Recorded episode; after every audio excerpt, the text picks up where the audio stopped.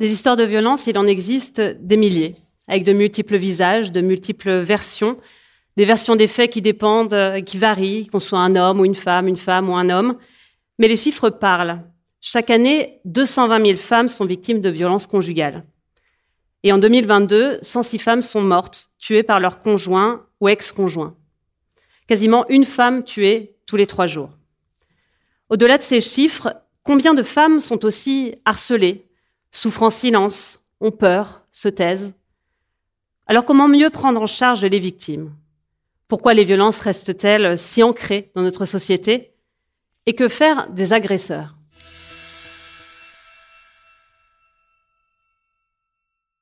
Je m'appelle Josepha Lopez, je suis journaliste au Monde et je vais animer cette conférence ce soir en votre présence. Merci d'être avec nous pour cette euh, saison 2 du festival Nos Futurs, qui a donc commencé l'année dernière et qui est organisée avec euh, Sciences Po Rennes, les Champs Libres bien entendu, et le Monde, le Monde Campus. Avec moi sur cette scène, quatre invités. Rada Atem-Ganser, gynécologue obstétricienne, médecin-chef de la Maison des Femmes de Saint-Denis, autrice du livre Au pays du machisme ordinaire. Elisabeth Lucet, chargée de recherche au CNRS en histoire et co-autrice de l'ouvrage Dictionnaire du fouet et de la fessée corriger et punir. Mathieu Palin, journaliste et auteur du livre Nos pères, nos frères, nos amis, sorti en 2022, mais aussi du podcast Des hommes violents de France, sur France Culture. Et Isabelle Steyer, avocate, spécialiste du droit des femmes et des enfants victimes de violences physiques. Merci à tous les quatre d'être avec nous. Pendant cette heure et demie, nous allons discuter sur cette scène, mais nous voulons aussi vous donner la parole. Et pour ça, je me tourne vers ma collègue Alice Rebaud qui est dans la salle. Bonjour à toutes et à tous, je suis Alice Rebaud, je suis journaliste au Monde et je serai avec vous tout au long de cette euh, conférence euh, dans la salle pour relayer vos questions à nos intervenants. Merci Alice. Peut-être pour commencer, vous travaillez tous les quatre dans des domaines différents sur les violences euh, faites aux femmes. Pourquoi cette implication? Pourquoi avoir choisi cette cause, si je peux le dire comme ça? Ada eh bien, Moi, c'est très simple, c'est mon métier, puisque je suis gynécologue accoucheur, donc je m'occupe de femmes à différents moments de leur vie et avec euh, tous les événements de vie qui peuvent les traverser. Et la violence en fait partie, malheureusement, euh, très souvent.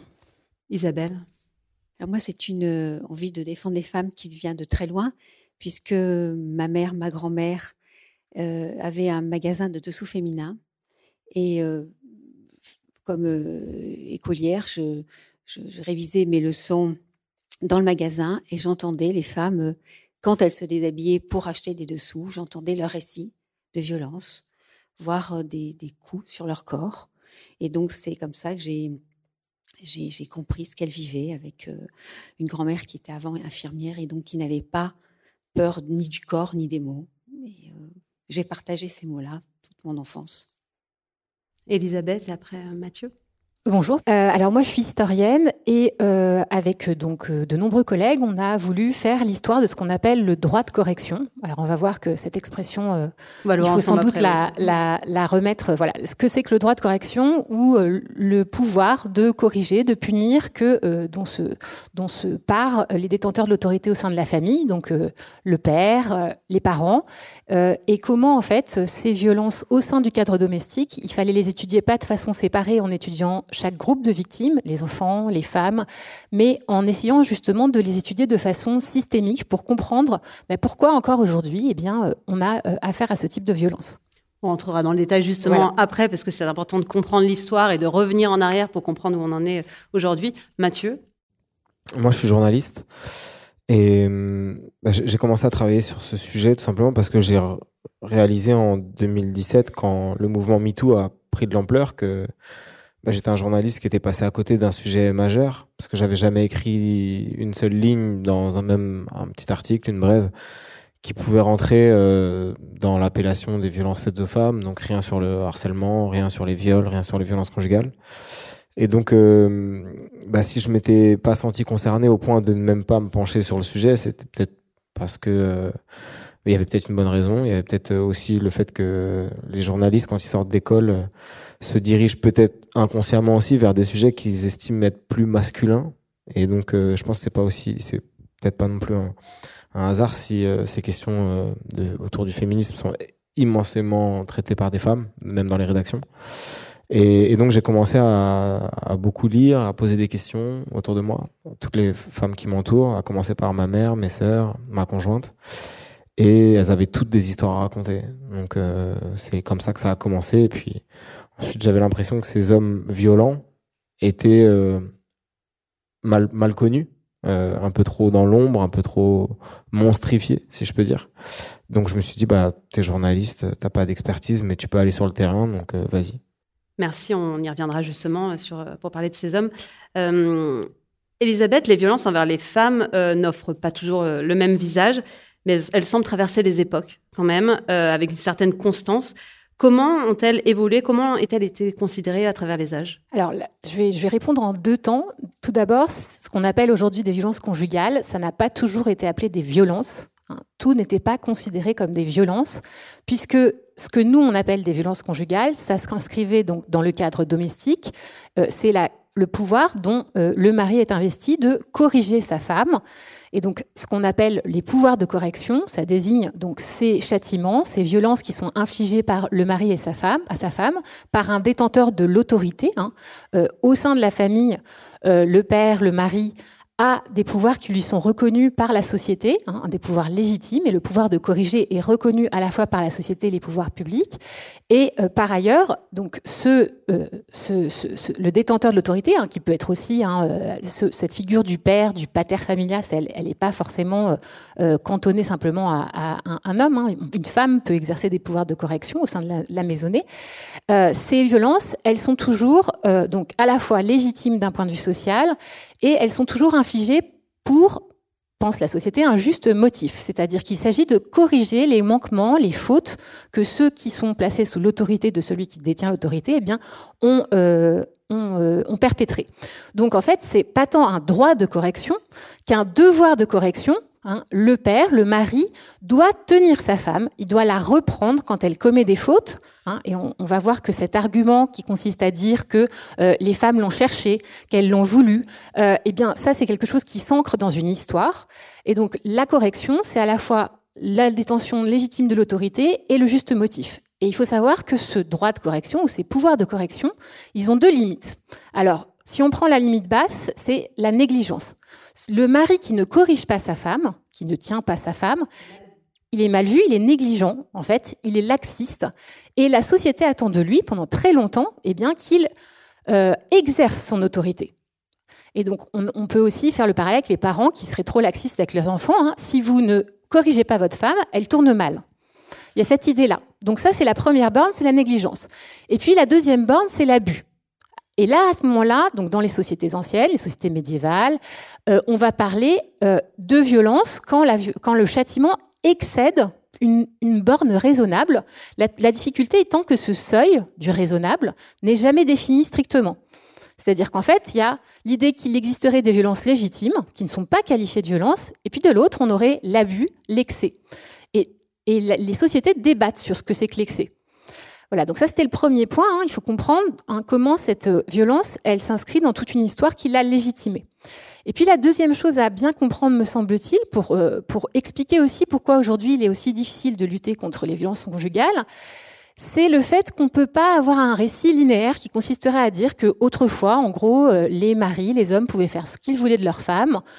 Euh, donc l'idée qu'ils auraient des pouvoirs illimités, euh, qui consisterait même à pouvoir ôter la vie de sa femme, et puis qu'on arriverait progressivement, sous l'effet de ce qu'on a, sous une conception un peu réductrice de la civilisation des mœurs, hein, l'idée qu'on s'adoucit, on arriverait à une société totalement pacifiste, adoucie, où ces violences n'existeraient plus.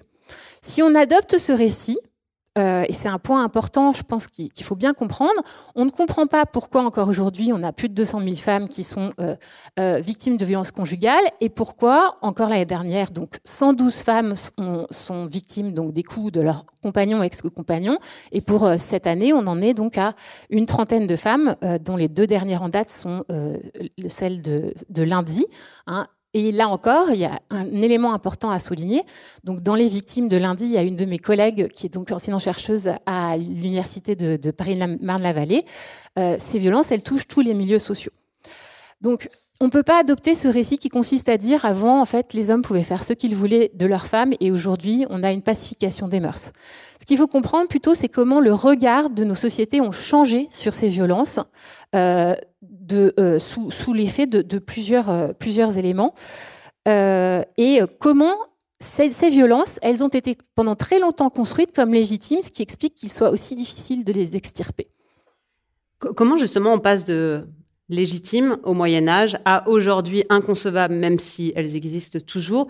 Euh, Qu'est-ce qui a évolué? Est-ce qu'il y a des facteurs qui ont permis quand même une évolution des mentalités? Alors, donc il n'y a pas de trajectoire linéaire. Dès le Moyen Âge, euh, on peut avoir des maris qui sont poursuivis pour avoir euh, justement été avoir abusé de leur, devoir de correction.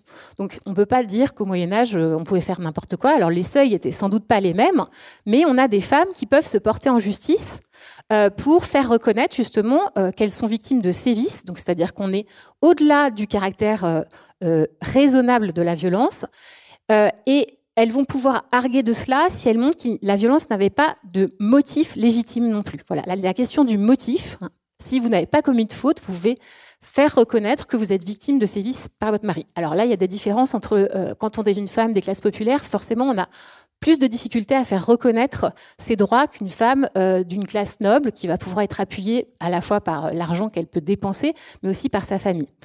Alors, dans le changement de, regard qui fait que ces violences, elles sont, on est passé donc de violences qui n'étaient pas légitimes quand elles étaient des abus à des violences qui sont devenues illégitimes en elles-mêmes on peut lister une série de, de, facteurs. Tout d'abord, eh l'évolution des rapports au sein du couple, et notamment euh, l'évolution du mariage. Hein, le mariage, c'est une institution dans laquelle, euh, alors, il y a une histoire aussi. Hein, le mariage n'a pas existé de tout temps, mais en tout cas, pendant très longtemps, on il n'était pas possible de divorcer. Donc, il n'était pas possible de rompre ce face-à-face euh, homme-femme. Il y a aussi dans les facteurs l'évolution euh, de la place de l'État et des pouvoirs euh, qui ont d'abord soutenu le pouvoir marital, la correction maritale, euh, avant de se faire parfois plus protecteur, mais avec aussi des, gradients qui, sont des évolutions qui peuvent être très tardives. Hein. La prise en compte des violences conjugales, ça date des années 1970. C'est aussi en lien avec l'émancipation des femmes et des droits que ces femmes ont acquis et qui leur a permis de s'émanciper de cette cellule familiale qui pouvait être oppressive. Et puis, euh, enfin, dans les, dans, les, euh, dans, les, dans les évolutions, il y a aussi l'évolution des sensibilités, des regards que la société porte sur ces violences. Tout ça dit à très gros traits, bien entendu. euh, Rada, on revient au XXIe siècle. Vous avez fondé en 2016 la Maison des Femmes à Saint-Denis. Euh, la Maison des Femmes, c'est un lieu de prise en charge unique, pluridisciplinaire, pour les femmes en difficulté ou victimes de violences. Euh, les violences faites aux femmes, vous les voyez donc tous les jours. Qui sont les femmes que vous recevez et, et pourquoi? Eh bien, on reçoit toutes sortes de femmes. Nous, évidemment, la Seine-Saint-Denis, c'est un département assez particulier. C'est le plus pauvre de France il y a beaucoup de migration, il y a beaucoup de précarité, donc ça rajoute à la difficulté dans les violences. Mais toutes les patientes qu'on reçoit euh, sont victimes de toutes les formes de violence. On peut avoir des gamines de 12 ans qui viennent, parce qu'on est aussi un centre de planification familiale, pour avorter. Et puis en discutant avec elles, on s'aperçoit que ce n'est pas une relation consentie, évidemment. Et puis parfois, on s'aperçoit que l'auteur de la grossesse euh, est quelqu'un de proche, père, frère, oncle. Et, donc, euh, c'est aussi une entrée, une première entrée dans la violence sexuelle, dans l'inceste. On peut avoir des gamines un peu plus âgées qui viennent parce que elles sont en couple. Aujourd'hui, on est parfois très tôt en couple et que elles s'aperçoivent euh, qu'elles sont dans un couple extrêmement toxique. Ça met du temps chez une jeune fille de s'apercevoir qu'on est dans un couple non pas hyper amoureux, mais plutôt hyper toxique. Et parfois, il y a beaucoup de violences qui surviennent et que ces jeunes femmes trouvent normales, jusqu'à parfois suivre leurs compagnons dans des demandes euh, tout à fait hors normes, comme de se prostituer pour l'aider à mieux gagner sa vie, lui. Et donc, on les rencontre à ce moment-là. Et puis, on a des femmes plus âgées qui, qui sont en couple et qui viennent nous faire part de violences conjugales qu'elles subissent, parfois extrêmes, parfois avec euh, séquestration, euh, euh, strangulation. Enfin, vous avez tout le champ des violences qui peut, qui peut se jouer là. Et puis, nous avons des femmes plus âgées qui, à l'occasion d'un événement, et ça peut être MeToo, ça peut avoir été MeToo inceste, ça peut être la lecture d'un livre. Je me souviens d'une femme qui pensait que elle allait bien. Elle avait subi un viol euh, dans l'enfance, mais elle s'était reconstruite, elle avait avancé, elle avait un poste important, une famille, et elle a lu ce livre, je ne sais pas si vous l'avez lu, La petite fille sur la banquise et qui était qui se passait dans son quartier. Euh, la jeune femme qui écrivait le livre était dans son école et, et d'un coup tout lui est revenu, tout lui a pété à la gueule et voilà, elle est arrivée 40 ans après les faits en disant je vais mal, j'ai besoin d'aide. Donc euh, rien de ce qui est violent ne nous est étranger, hélas. À la fin du 19e, les féministes faisaient le pari que si on réduisait la pauvreté, euh, finalement, on pouvait mettre fin aux, violences conjugales. On a constaté que ce n'était pas, le cas. Euh, et aujourd'hui, on voit que ces violences sont partout, peu importe les classes d'âge, peu importe les âges. C'est ce que vous constatez, vous aussi, du coup, Rada? La violence est partout. Je pense qu'il y a deux freins. Si vous êtes pauvre, si vous n'avez pas de papier, si vous êtes, si vous êtes économiquement euh, non autonome, c'est encore plus difficile. Parce que toutes les aides dont vous avez besoin vont coûter cher, parce que vous n'avez pas de réseau, parce que vous ne connaissez personne. Ça aggrave complètement votre dépendance et parfois vous ne partez pas parce que c'est juste impossible de partir. Mais à contrario, il y a des violences qui passent sous les radars. Ce sont les violences des femmes aisées des femmes euh, euh, qui se sont fait, euh, qui, qui, ont une, vie sociale importante. Et pourquoi? Parce que celles-là n'iront jamais voir une association de femmes battues, parce que c'est juste pas possible. Et donc celles-là, je pense qu'on les sous-estime. Et pour ce qui me concerne, ce sont des patientes que je je prends en charge très souvent en téléconsultation. Elles ne viennent pas à la Maison des Femmes et je les accompagne au travers de consultations téléphoniques euh, parce que il y a une certaine forme de, de, de, honte encore plus forte. Toutes les victimes ont honte, mais là c'est encore plus violent. Isabelle, les, les femmes que vous défendez, oui. D'où viennent-elles? Moi, j'ai des difficultés, ce sont dans les deux extrêmes. Soit des femmes extrêmement, euh, soit des femmes pauvres qui n'ont pas de papier, qui ne parlent pas forcément très bien le français, qui n'ont pas accès aux lois, enfin, au BABA, hein, comment avoir un avocat, comment entrer dans un tribunal, comment remplir une requête, comment demander de, une aide juridictionnelle, enfin même savoir que l'aide juridictionnelle ça existe. Et souvent, disait, mais je ne savais pas d'ailleurs pendant longtemps que c'était interdit d'être tapée, que j'avais des droits, que je pouvais faire une procédure. Donc, elle n'était pas au courant euh, du droit euh, complètement basique. Et, et c'est moi qui, dois lui, qui lui apprend ce qu'est la procédure. Elle, elle, apprend avec moi qu'elle a des droits. Donc, il y a celle-là. Et, il y a d'un autre côté, donc celle-là, finalement, il faut, il faut par euh, l'éduquer au, au, droit français, lui expliquer ce qu'est le droit français. Et euh, de l'autre côté, j'ai les femmes, euh, on va dire, de la bourgeoisie, de la grande bourgeoisie, on va dire ça comme ça, qui n'osent pas parler parce qu'elles pensent que leur mari a tous les pouvoirs, a toutes les connaissances, et elles donnent, et elles ont donné, parce qu'on lui a laissé penser ça, que leur mari connaît tout le monde. Et elles me disent, mais mon mari, il connaît le procureur, donc euh, je pourrais jamais rien faire. Il est dans tous les réseaux, donc de toute façon, euh, ça va échapper à la justice classique. Et puis vous, à l'audience, il va vous séduire. Donc, euh, elles ont extrêmement peur de euh, comment va réagir l'institution parce que de toute façon, elles n'ont pas de place dans l'institution, elles aussi, pour d'autres raisons.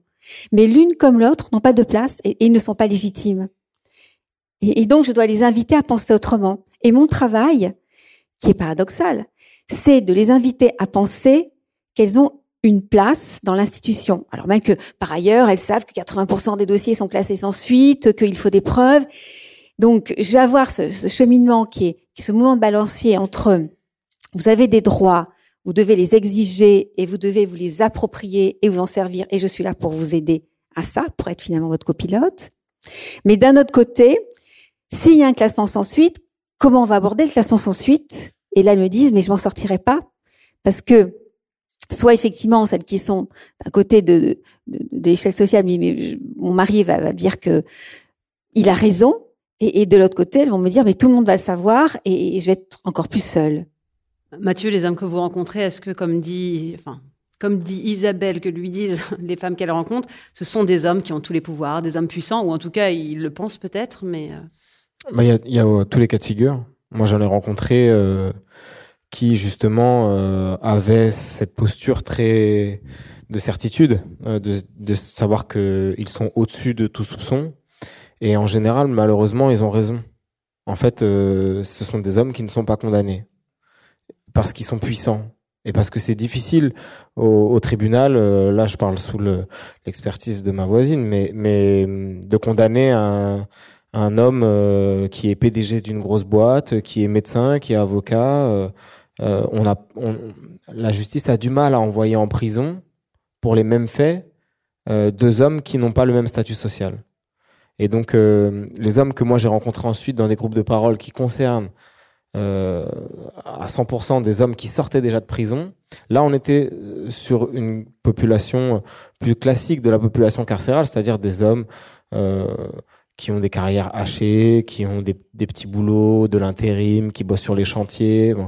Et eux, leur discours était tout autre. Eux, ils disaient, de toute manière, maintenant, avec MeToo, euh, les femmes ont repris le pouvoir et elles s'en servent pour se venger et la vengeance, elle est salée.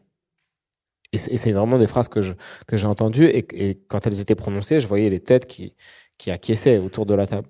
Donc, il euh, euh, y a ces hommes-là qui, pour l'immense majorité, sont quand même des mecs assez paumés dans, dans, dans ce qu'ils peuvent penser de justement de ces rapports hommes-femmes. Beaucoup qui n'ont pas accéder non plus à une éducation euh, sur euh, euh, ces rapports-là, qui répètent ce qu'ils ont connu à la maison. Et souvent, c'est un modèle déjà familial qui est extrêmement violent, avec un père qui était tyrannique, avec une mère qui était soumise à tout point de vue. Donc, il y a aussi ça qui entre en ligne de compte.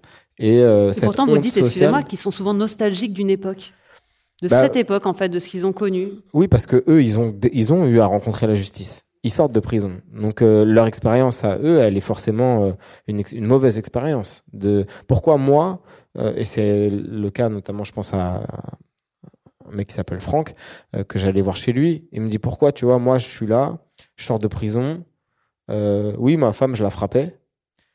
Mais mon père, il, frappait ma mère tous les matins, tous les midis, tous les 4 heures, tous les soirs. Et il frappait les gosses aussi. Et lui, pourquoi les gendarmes sont jamais venus le chercher? Et ça, euh, bien entendu, c'est pas, on peut pas euh, regarder les choses comme ça. Mais euh, il y en a beaucoup qui ont l'impression d'avoir accédé à un statut d'homme qui est un tout, qui est un tout petit peu moins violent que que que le que le, schéma qu'ils avaient à la maison. Et pourtant, eux ont à rendre de compte, des comptes aujourd'hui, et leur père non. donc ça, ça posait souvent problème. Donc souvent, ils se retournent vers la justice, enfin, ils sont contre la justice, mais aussi contre les femmes qui les auraient poussées à bout, qui seraient responsables finalement toujours de, de oui, avec avec ce, ce mouvement MeToo qui est par essence comme c'est un mouvement qui bouge, qui prend de l'ampleur, qui est protéiforme et qui euh, parfois est vu notamment pour ces hommes qui se sentent comme des victimes, faut quand même le rappeler, c'est une inversion de la culpabilité très classique dans le cas des violences conjugales, qui fait que les, les auteurs se sentent victimes et les victimes se sentent coupables.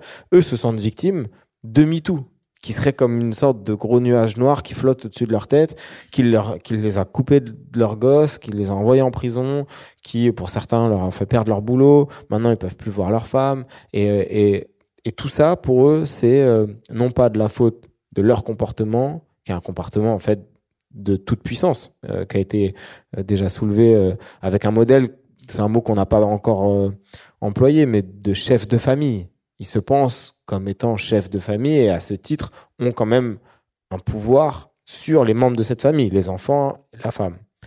Et, donc cette remise en question, elle, est très souvent liée dans les mots à ce mouvement MeToo qui serait la cause de tous leurs soucis. Je vous cite dans le livre, enfin je vous cite, je cite un des, un des témoins que vous avez rencontrés. Les femmes aujourd'hui, c'est une sacrée connerie, ce sont des putes, alors que ma mère, elle était pure et saine. C'est souvent ce qui ressort des témoignages. Il y a une comparaison avec la mère. Alors ça, bah, de, euh, mémoire, c'est une, euh, une psychiatre qui s'appelle Liliane Daligan à Lyon qui, qui résume, parce que là, le, le jeune homme euh, qui, qui a, il disait quelque chose qui ressemblait quand même, mais, mais oui, il y a, une nostalgie d'un monde qu'ils n'ont pas connu. C'est quand même assez paradoxal, mais qui serait un monde dans lequel les femmes n'ont pas de revendications acceptent leur rôle de soumission, acceptent de faire les courses, faire la bouffe, l'éducation des enfants, laver le linge, et surtout ne demandent pas euh, de compte. Euh, donc euh, ça, quand on regarde sujet par sujet, ce qu'on fait en général dans ces groupes de parole qui peuvent durer longtemps, des sujets par exemple comme la contraception, de dire est-ce que est-ce que vous seriez d'accord pour partager cette charge?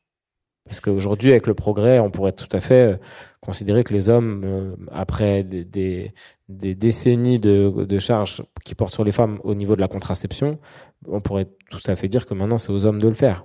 Et là, ah oui, non, mais finalement, non. Euh, parce que moi, je sais pas ce qu'il y a dans la pilule. Je prends pas un truc si je sais pas ce qu'il y a dedans. Enfin, et donc, tous les sujets, peu importe lesquels, on euh, venait euh, justement se heurter à ce modèle qu'ils avaient à la maison, qui était un modèle dans lequel l'homme n'avait pas à se poser ce genre de questions avant décide de comprendre comment gérer justement ces hommes violents.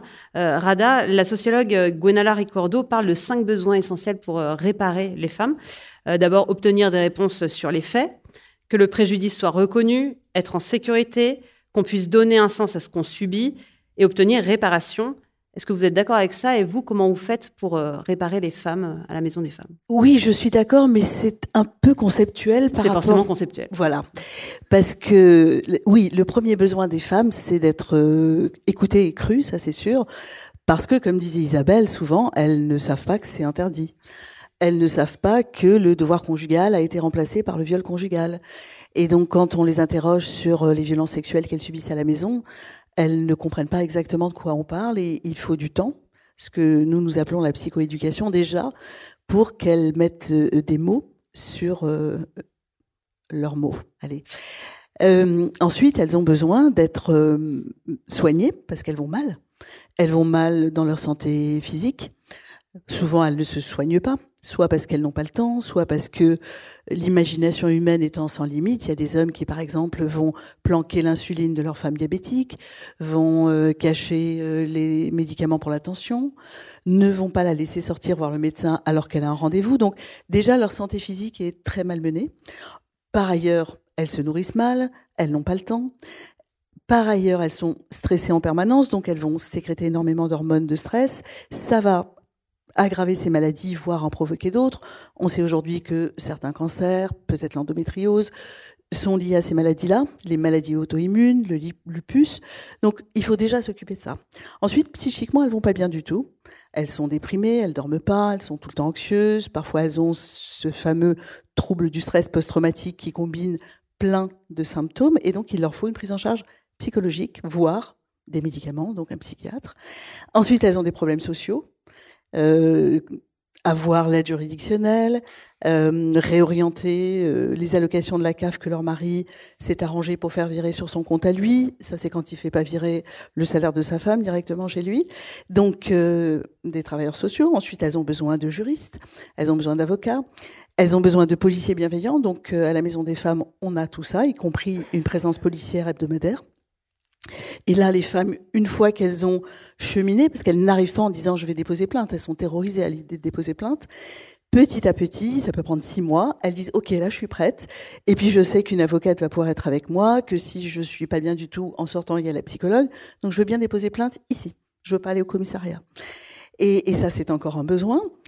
Et puis ensuite il y a le corps qui est abîmé, le corps qui a pris, et là, nous avons toute une offre psychocorporelle de kiné, d'ostéo, de masseuse de shiatsu, des ateliers, on en a une douzaine, ça va du yoga au karaté en passant par la danse, pour aussi reprendre une estime de soi, euh, confirmer qu'on a des compétences et qu'on n'est pas juste une merde parce que ça fait 20 ans que quelqu'un vous répète que vous êtes une merde et à la fin vous en êtes tout aussi persuadé.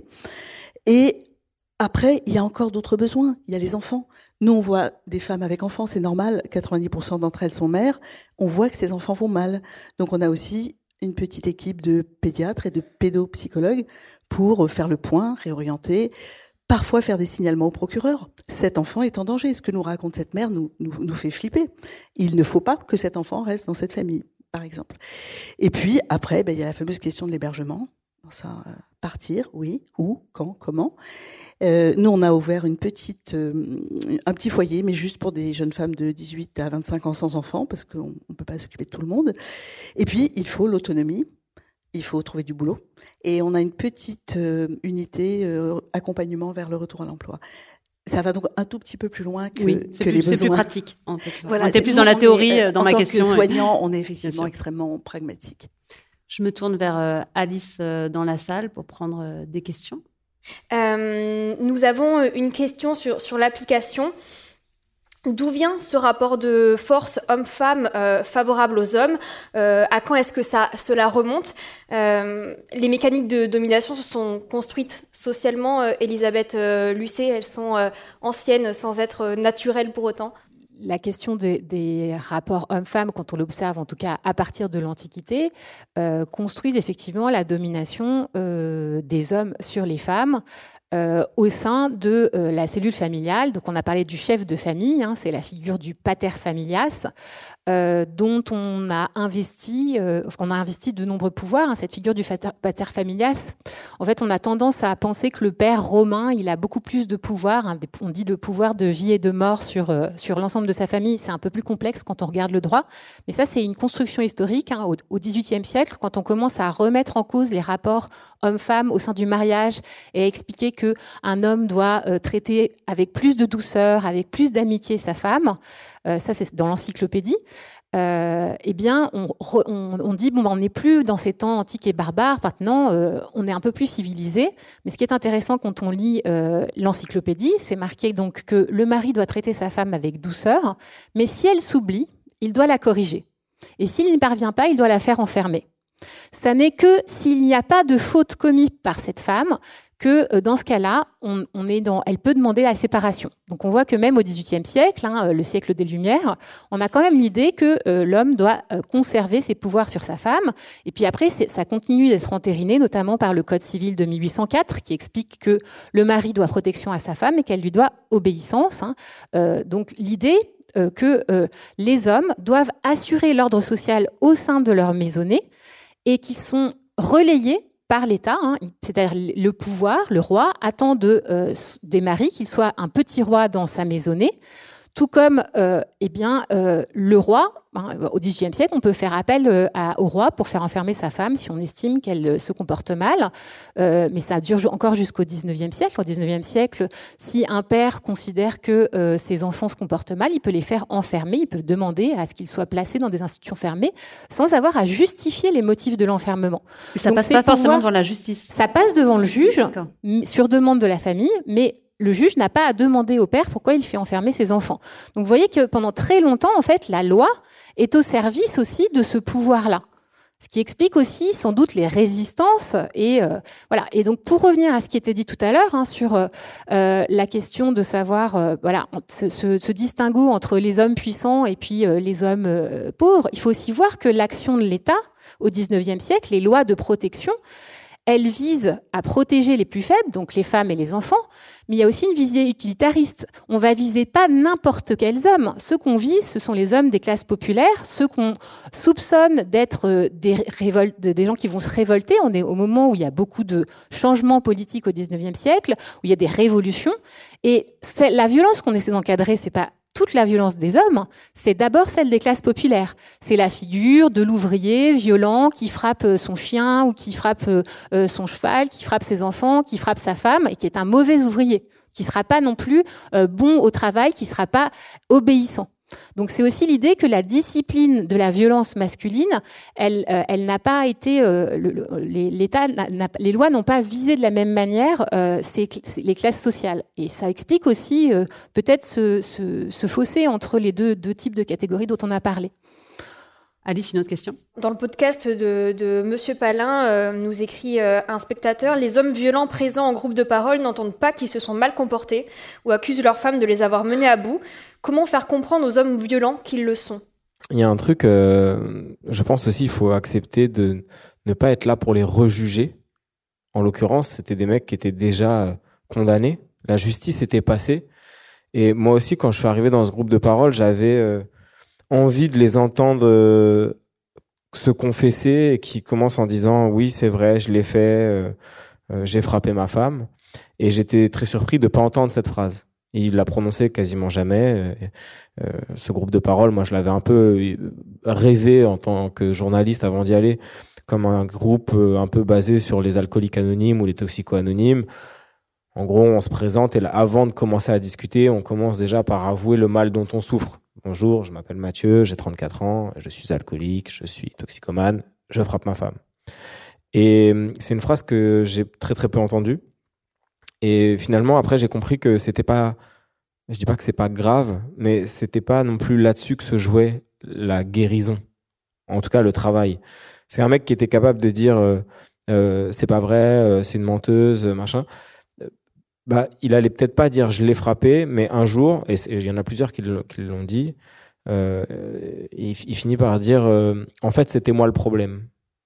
Alors c'est pas la majorité, je dois l'avouer, euh, il y en a quand même beaucoup qui ne bougent pas et qui euh, commencent en, disant euh, j'ai rien à faire là, de toute manière c'est la faute de MeToo, les femmes ont repris le pouvoir, elles s'en servent pour se venger, machin. Mais il y en a quand même quelques-uns qui bougent et qui au début disent j'ai rien à faire là, de manière cette femme c'était l'enfer. Et quelques semaines, quelques mois plus tard, sont capables de dire en fait c'était moi le problème. Et même il y en a un pour reprendre ce qu'on a dit sur le devoir conjugal. Il y en a un qui a dit, euh, euh, bah, en fait, moi j'étais toujours en couple avec ma femme et euh, entre chaque séance, on en discutait et c'est moi qui lui ai dit, mais tu sais, quand, quand des fois t'as pas envie et je te force un peu, bah, c'est du viol. Elle disait, mais non, c'est pas du viol. C'est pas ça, le viol. Le viol, c'est pas. Je dis, si, si, en fait, c'est du viol et tu sais, je pourrais aller en prison pour ça. Et encore une fois, c'est pas la majorité. Euh, c'était euh, plutôt même des exceptions.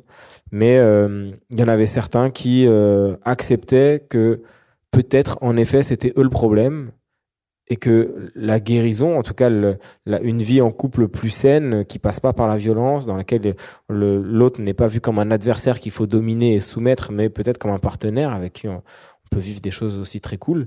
ça passait par une remise en question et par un long chemin qui, en général, passait par une thérapie.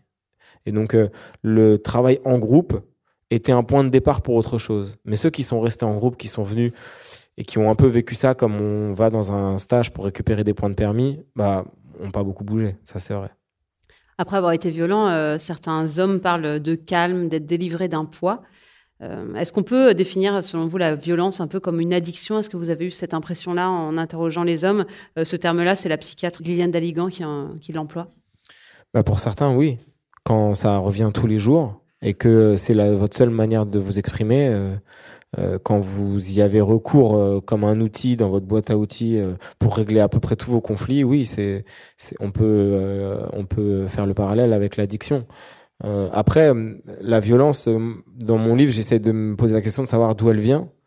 Et en fait, à partir du moment où on est d'accord pour dire qu'on ne naît pas violent et qu'on n'a pas en soi le gène de la violence, euh, comme on pourrait avoir le gène des yeux bleus ou de la trisomie 21, on voit bien que la violence, c'est un comportement.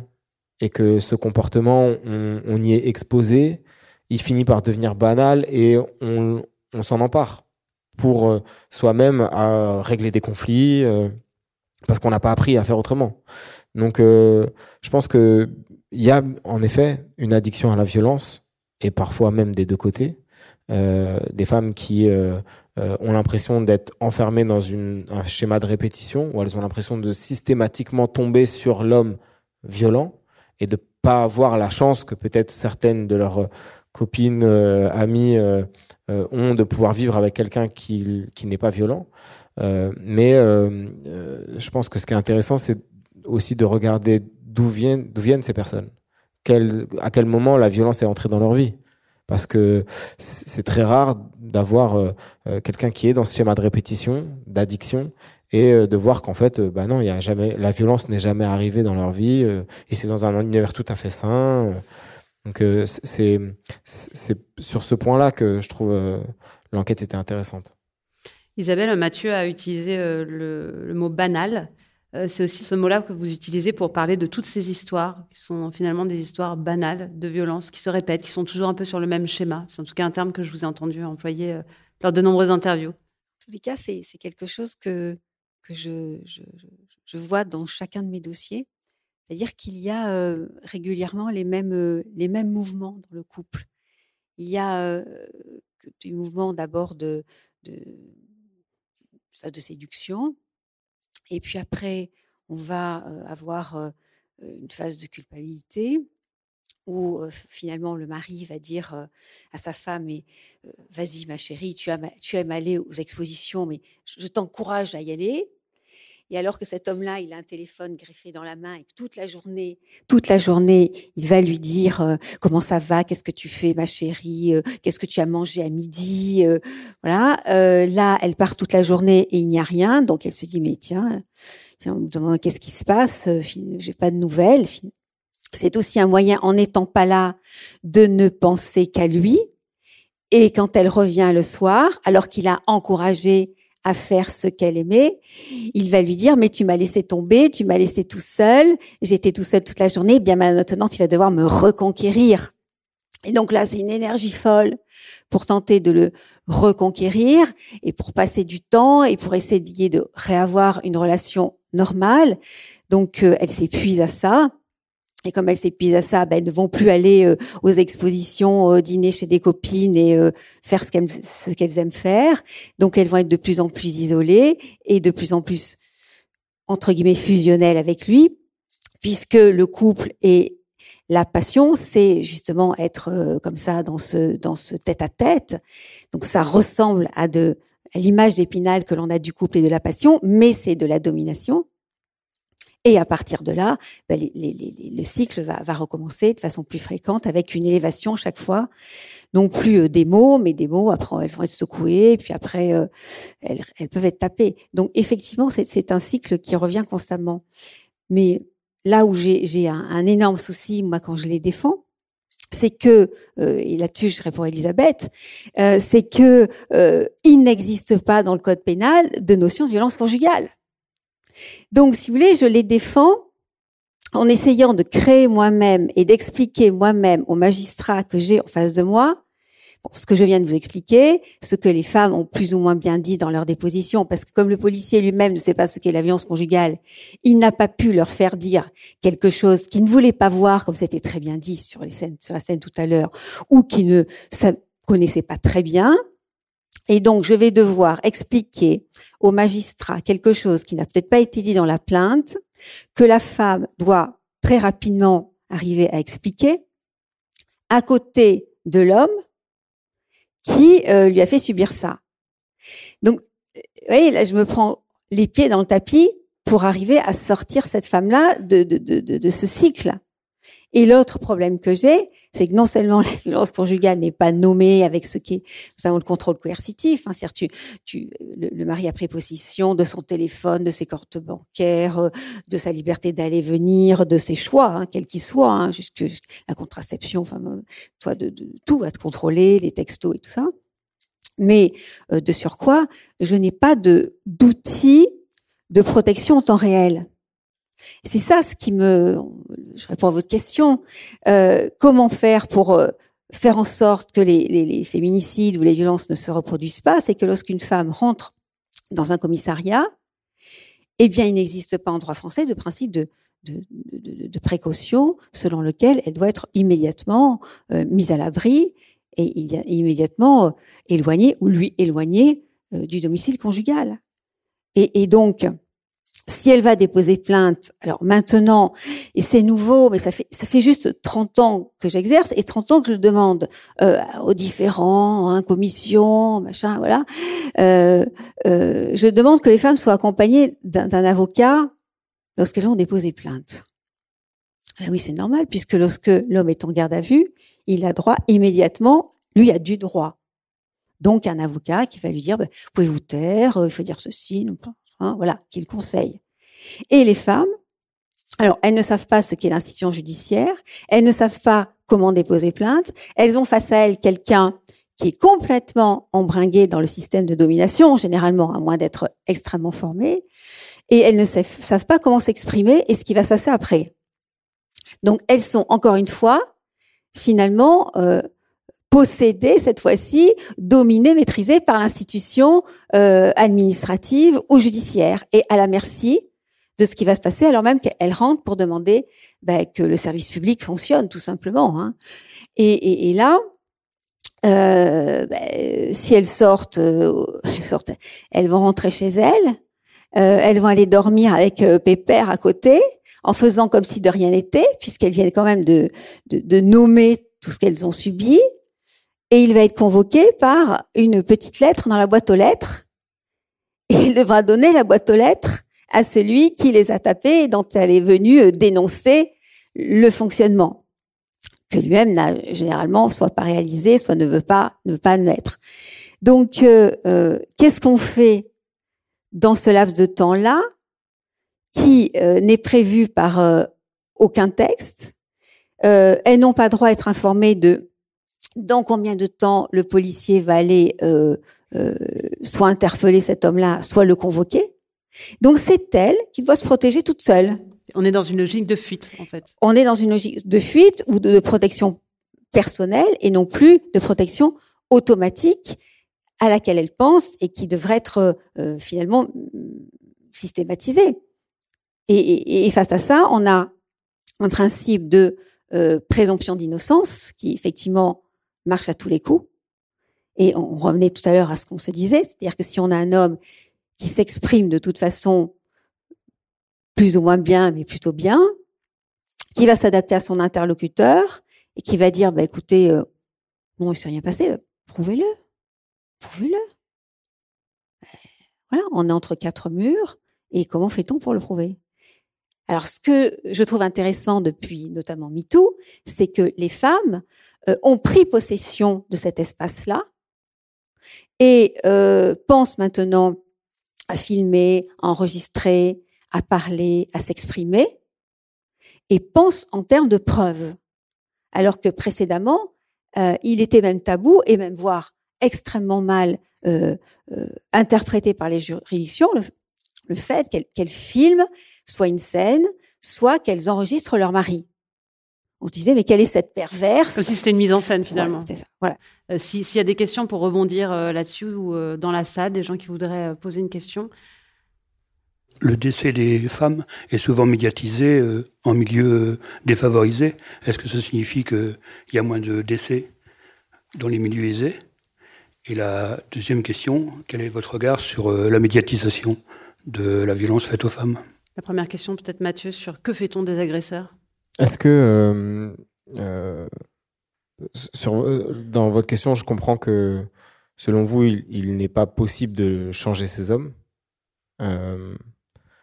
je pense qu'il y a une part, en effet, euh, et c'est pas moi qui le dis, parce que moi, ma, mon expertise, euh, elle est proche de zéro. Euh, je suis juste un journaliste qui, qui a été à la rencontre de gens qui, pour le coup, euh, eux, travaillent là-dedans depuis très longtemps, euh, qui pensent qu'en effet, il y a une, une, une, part des hommes violents qui n'est pas guérissable, un peu une part d'irréductible, qui, qui sont peut-être tout simplement sociopathes dans le sens où euh, euh, ils n'ont pas d'empathie. Donc euh, aucune capacité à se mettre à la place de l'autre, à, à, comprendre aussi la souffrance de l'autre, voire même ils jouissent de cette souffrance. Mais je pense pas que ce soit la majorité des cas. Et, les hommes violents, il y en a énormément dans ce pays, des plus, plusieurs centaines de milliers en fait. Si on regarde les 80% de femmes qui ne portent pas plainte, on, atteint des chiffres qui sont énormes. Et euh, le sens de ce livre, euh, et notamment de lui donner comme titre euh, Nos pères, nos frères, nos amis, c'est bien parce que l'immense majorité des hommes violents ne sont pas des psychopathes, ni des monstres, mais des gens qui nous ressemblent et qui vivent parmi nous et, qui et qu'on aime aussi parce que ils font partie de nos familles, parce qu'ils font partie de nos cercles d'amis, parce que sont aussi des gens qui sont extrêmement éduqués, extrêmement intelligents, extrêmement drôle et violent, et tout ça étant tout à fait euh, compatible ensemble. Donc, euh, euh, je pense que c'est extrêmement pessimiste, et c'est pas ce que je pense, de croire que l'homme ne peut pas changer. Mais je suis d'accord pour, pour dire que une partie d'entre eux qui ne considèrent pas avoir un problème et qui ne pensent, qui, qui sont persuadés d'ailleurs que les problèmes viennent des autres, ne, ne, pourront pas changer puisqu'il n'y a pas de remise en question, pas de capacité à, à peut-être se dire, comme je le disais tout à l'heure, c'est moi le problème. Et quand ces hommes ne reconnaissent pas, effectivement, donc sur cette deuxième catégorie d'hommes qui ne vont pas reconnaître, malgré un séjour en prison, malgré euh, euh, des réunions euh, entre hommes violents, on sent que derrière, on, on le voit d'ailleurs dans votre livre, il y a certaines encadrantes de ces rencontres elle baisse un peu les bras et vraiment face à certains hommes, elle se dit ça ne va jamais changer. Mais du coup, on fait quoi de ces hommes une fois qu'ils ont suivi ces groupes, qu'ils ont fait leur prison, ils sortent bah, et potentiellement, ils se remettent en couple et ça recommence. Bah, euh, c'est une bonne question. J'ai pas la réponse. Et c'est le cas aussi sur d'autres sur d'autres sujets euh, autour de la délinquance et de la criminalité. On sait qu'il y a une frange mm, qui est euh, qui est assez assez importante de, de, de, criminels dont on sait que de toute manière la réinsertion dans la société ne sera pas possible. Donc euh, bah, en général, ils, restent en prison, ils ressortent, ils recommettent un crime et ils rentrent en prison et ils finissent par y mourir. Sur la médiatisation, la question de monsieur sur le fait que euh, certaines affaires sont plus médiatisées euh, que les autres, est-ce que Rada ou Isabelle, vous souhaitez répondre? Alors, mon côté, je trouve que c'est extrêmement intéressant de, voir une médiatisation, mais très récente, hein, de, de, ces dossiers, parce que finalement, la médiatisation, ça éduque aussi à ce qu'est la violence conjugale et à quelle forme elle prend et euh, comment euh, pendant des années on peut ne pas la voir, comment elle se met en place, comment elle, elle résiste euh, à, à, la famille finalement qui, qui souvent ne, ne, le sait pas ou ne veut pas le voir. Et, et donc c'est une forme finalement d'apprentissage et, et, de prévention. Donc pour moi c'est important, c'est d'autant plus important. Voyez que je, je plaide ces dossiers devant des cours d'assises. Les cours d'assises, elles sont composées de de trois magistrats et de, euh, tout dépend si je suis en appel ou pas, mais de, six jurés tirés au sort sur liste électorale. Les jurés tirés au sort sur liste électorale, c'est c'est pas vous parce que vous connaissez la problématique, mais c'est n'importe qui. Et souvent, ces personnes-là ne savent pas ce qu'est la violence conjugale, mais et, donc ces cycles que j'ai décrits précédemment pour aller jusqu'à jusqu'au au meurtre. Et depuis quelques années, donc depuis la médiatisation, les jurés sont bien plus informés de ce qu'est la violence conjugale, voire viol, la pédophilie, l'inceste. Et par conséquent, cela élève le niveau de la cour d'assises et évite les questions dont on parlait euh, tout à l'heure, c'est-à-dire qu'est-ce qu'elle a fait pour euh, subir ça, qu'est-ce qu'elle a mérité ça, qu'est-ce qui s'est passé avant. Et toutes ces questions très culpabilisantes et qui sont extrêmement difficiles pour la famille à entendre parce que en face, on n'a plus la, femme qui est là pour témoigner. Donc on n'a aucun témoignage. Et ne pas avoir de témoignage, c'est la pire des choses puisque on ne peut raconter l'histoire que euh, par rapport à la scène de crime et ce que l'on sait de cette femme. Et généralement, elle n'a pas dit grand-chose, pas forcément. Donc euh, oui, pour moi c'est important parce que ça participe aussi à la prévention.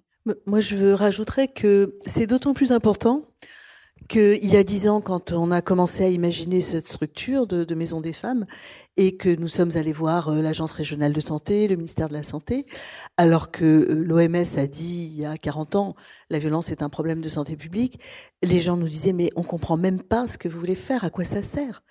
Et ça a été très très difficile.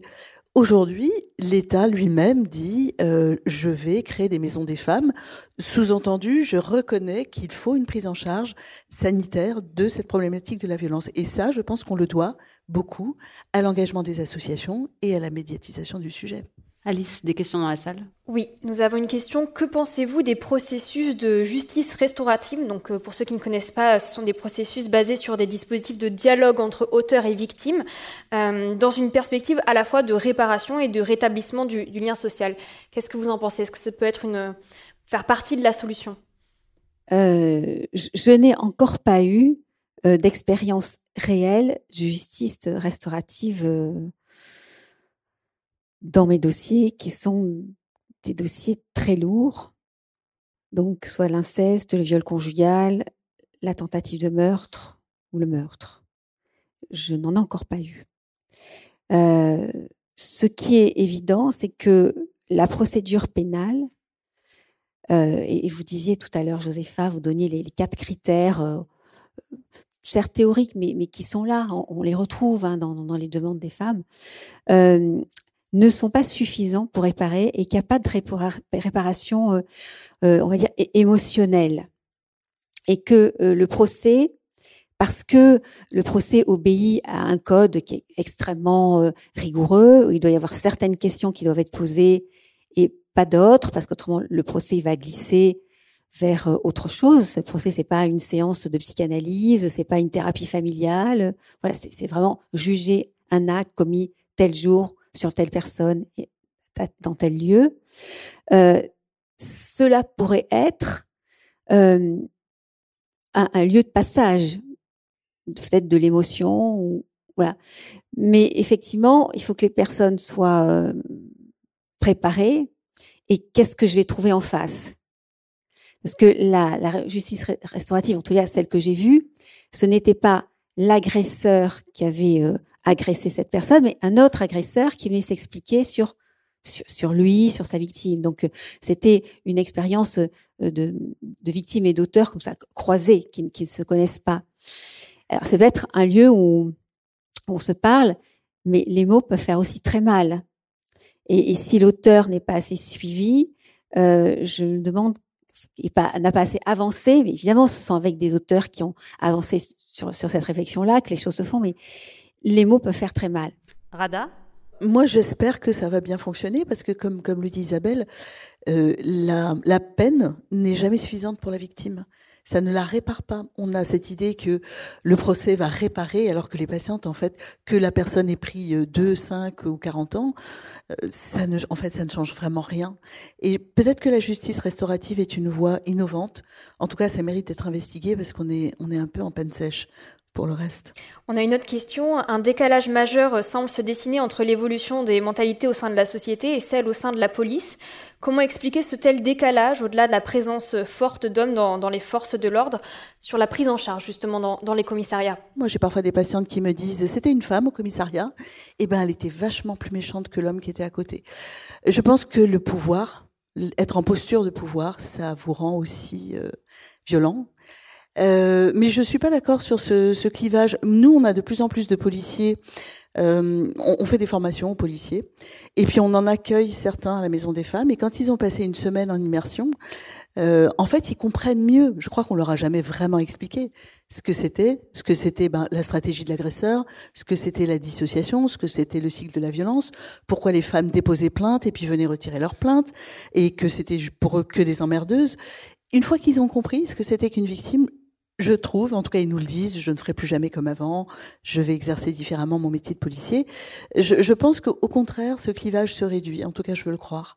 Oui, et, puis euh, quand on arrive devant un juge aux affaires familiales, ce sont euh, généralement des femmes.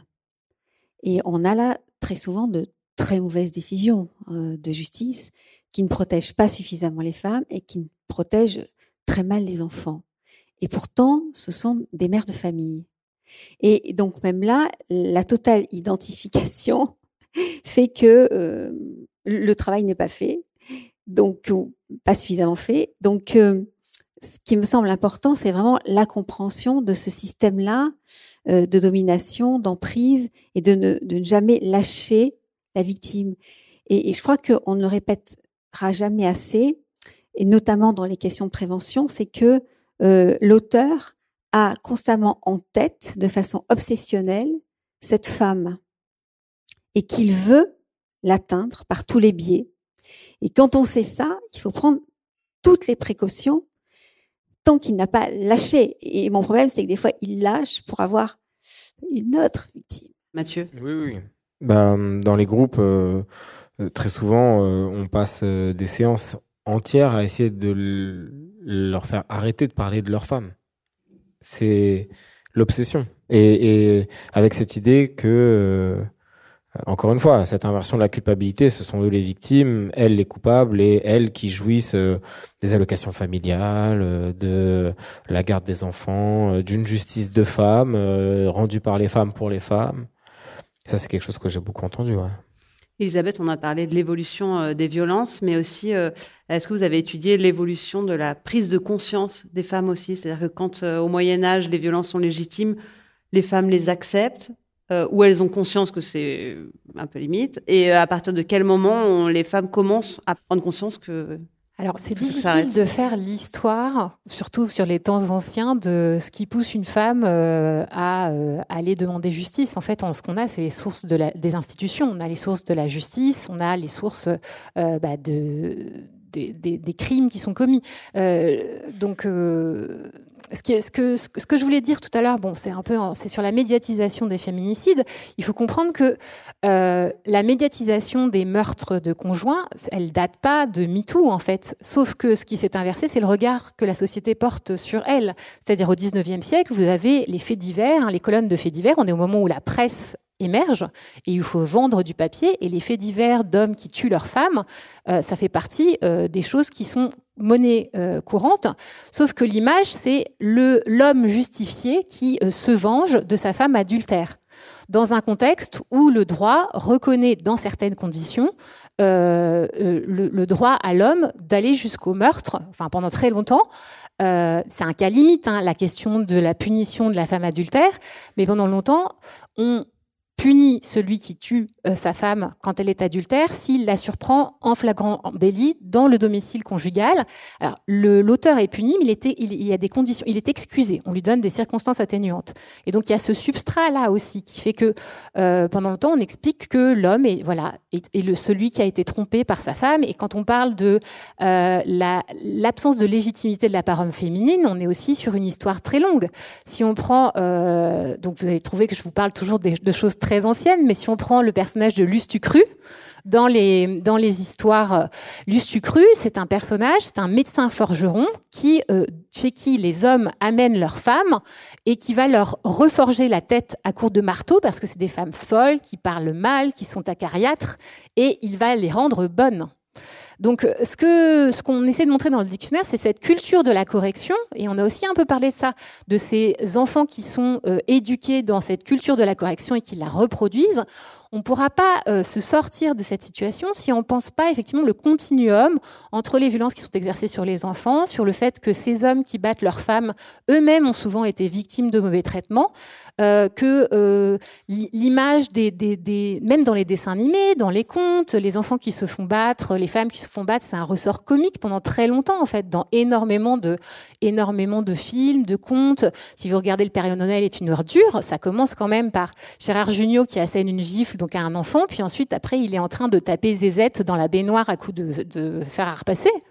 Bon, on a tous regardé, on a tous ri. Bon, moi, après le dictionnaire sur le droit de correction, euh, voilà, ça m'a conduit à revoir un peu de façon kalidoscopique toute notre culture et tous ces moments où euh, il ne s'agit pas de dire qu'on peut plus rire de tout, mais de prendre un peu de recul et de comprendre comment on a construit des choses comme étant légitimes et normales, banales, alors qu'elles ne le sont pas. Il nous reste encore quelques minutes. Est-ce que certains dans la salle souhaitent poser une question? Alors, euh, moi j'ai une petite question. On a bien vu que la, réparation des préjudices était quand même compliquée. Personne n'a de solution miracle. On est tous euh, là présents pour, pour constater que ça marche pas toujours. Est-ce que tout simplement, euh, pour éradiquer les violences, on commencerait pas par faire comme le propose Lucille Pétavin dans son livre, c'est-à-dire éduquer les enfants garçons comme on éduque les enfants filles?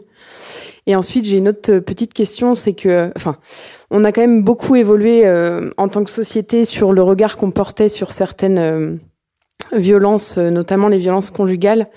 Mais quand l'affect rentre en jeu, et je pense notamment aux affaires Katnins, Kanta ou Johnny Depp, j'ai l'impression que tous ensemble, on fait un gros, gros pas en arrière, voire même trois pas parce que ben c'est des figures qui sont effectivement appréciées euh, de nous tous dans la pop culture et on a du mal du coup à passer euh, au-delà de, de l'image qu'on a d'eux et d'accepter en fait que bah effectivement c'est pas des monstres et c'est vraiment des gens qui nous entourent partout quoi. Sur l'éducation des enfants? Bah oui, euh, mille fois oui.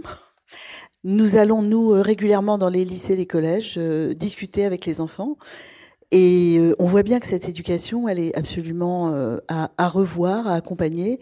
Il y a même des enfants qui disent mais heureusement que mon père me tape parce que sinon je je ferais des conneries encore plus graves. Ça, je l'ai entendu de la part d'enfants, je l'ai entendu de la part d'hommes en prison aussi. Et donc, euh, il faut revoir cette éducation. Il faut arrêter de donner des modèles de virilité toxique aux garçons. En Seine-Saint-Denis, c'est très fort un homme, un vrai, ça, ça se, ça doit être un chef de famille, ça doit euh, faire la loi, et, les filles, pas du tout. J'ai vu un, un, une toute petite séquence humoristique euh, sur euh, les réseaux sociaux il y a deux jours. C'est un truc américain, ça m'a fait plaisir. Je croyais que c'était que dans le monde latin. Et c'est quelle est la différence pour les mamans entre les filles et les garçons? Donc la mère s'adresse à son fils, mon chéri, tu es merveilleux, maman croit en toi. Elle l'embrasse, reviens, je te fais encore un bisou. Et quand elle s'adresse à sa fille, elle dit, non, cette robe te rend grosse. C'est ça dont il faut sortir. Sur la question de l'affect, euh, effectivement, euh, nos pères, nos frères, nos amis, quand ça touche quelqu'un et qu'on apprend que quelqu'un euh, a été violent, est-ce qu'on, comment on réagit? Ou alors, par rapport à l'exemple de Madame, ce sont des personnalités, on se dit mais non, pourquoi cette personne et pourquoi je l'accablerais?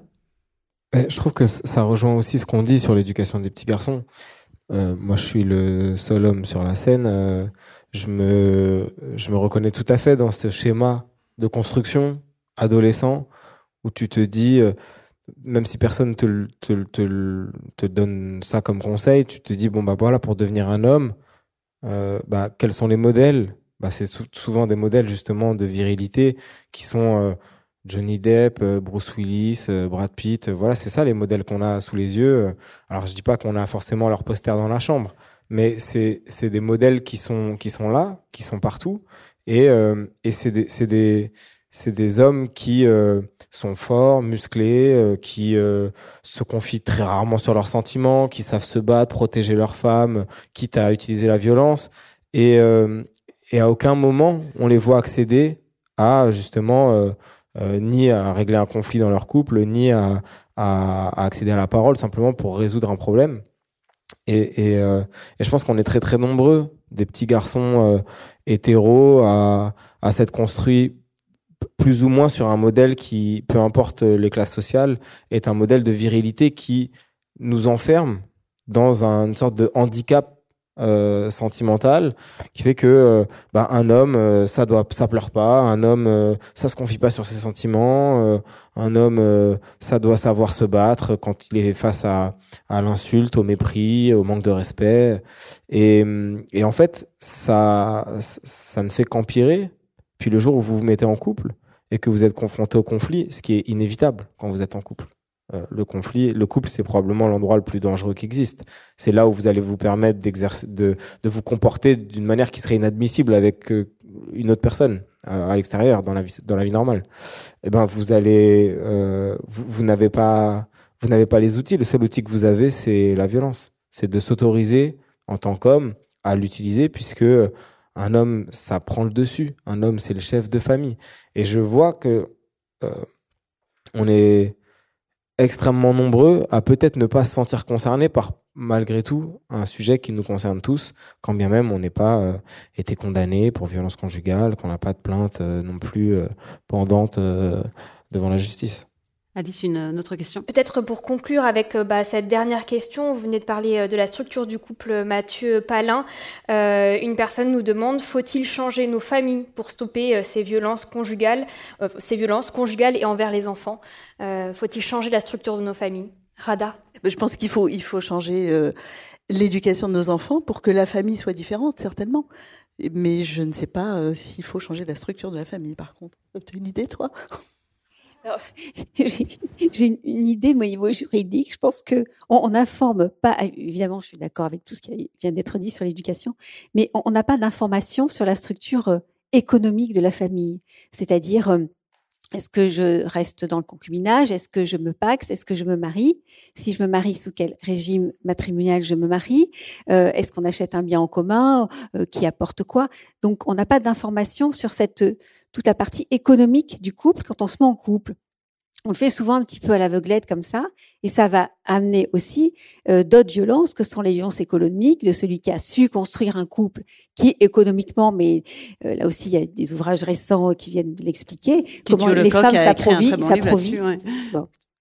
dans, dans, dans, le, dans le couple et comment finalement l'homme euh, parvient à avoir des, des, bénéfices aussi économiques de ce couple. Donc donc c'est un tout en fait, c'est un tout. D'autres questions dans la salle? Bonjour. Euh, vous avez parlé un peu de l'éducation des enfants, euh, ce que je trouve absolument essentiel euh, pour, pour prendre ces sujets un peu en main. Est-ce que vous avez pu voir un changement dans ces générations les plus jeunes sur leur regard sur la femme, sur leur regard sur le couple et sur les violences? Les enfants Rada que vous rencontrez à la Maison des Femmes? Alors, moi, je rencontre des enfants de la Seine-Saint-Denis. Je ne peux pas dire que j'ai observé des changements. Très criant. Par contre, je suis maman de plus que trentenaire qui commence à avoir des enfants et j'observe que chez les, mes enfants, chez les amis de mes enfants, le couple change, que le partage se fait de manière plus équitable, que la charge est mieux répartie. Le congé paternité, par exemple, favorise aussi cette implication.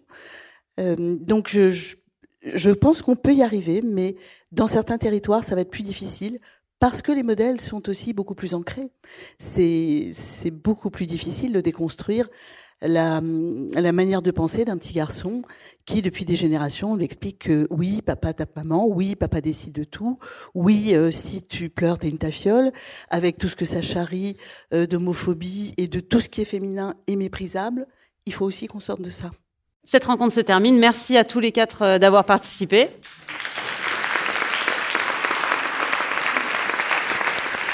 À très bientôt.